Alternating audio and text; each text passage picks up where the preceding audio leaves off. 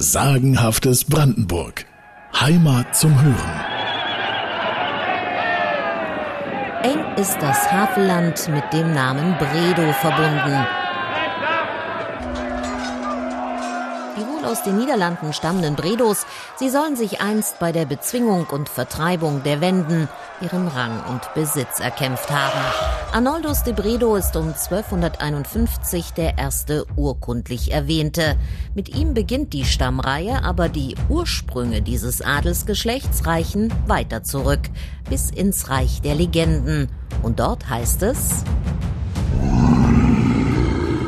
der Teufel auf der Erde all die Bösewichter einsammelte, da fand er, was Wunder, viele, viele Edelleute, darunter auch neun mit dem Namen Bredo. Sie alle, die die Menschen betrogen und ausgesogen hatten, steckte der Deivel in seinen Sack.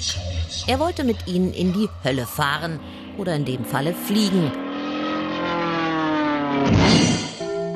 Doch stieß er während des Fluges mit dem Sack an die Kirchturmspitze von Färbelin. Und die riss ein Loch in den Sack, vom Teufel unbemerkt.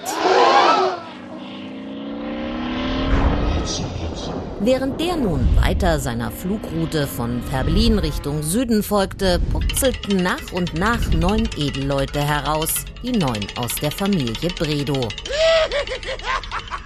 Der erste, der fiel, bejubelte sein Entkommen aus dem Teufelssack und schrie: Friutensack, Friutensack. Und Friesack nannte man den Ort, an dem er einschlug. Der, der dem ersten Bredo am nächsten saß, statt froh zu sein, brummte er.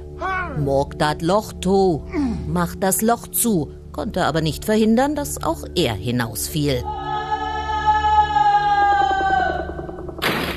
Und so nannte man den Ort Locho. Stecketo war die ängstliche Rede des nächsten Bredo. Stecketo, aber es hörte ihn niemand und so plumpste er in Stecho auf die Erde.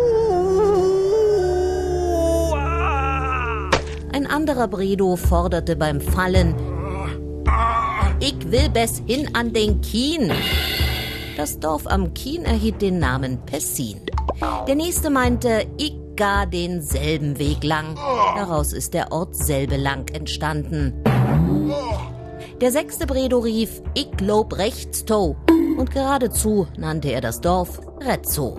Der siebte Bredo sagte, ich ga Landin. Also flog er wohl irgendwie landeinwärts, woraus der Name Landin entstanden ist.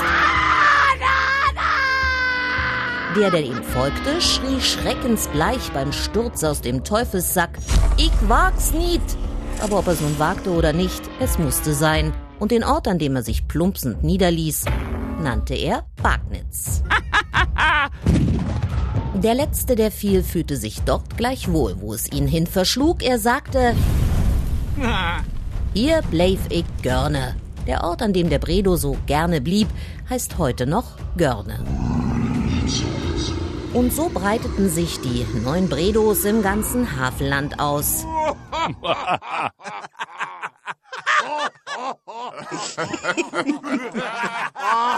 Sagenhaftes Brandenburg. Heimat zum Hören.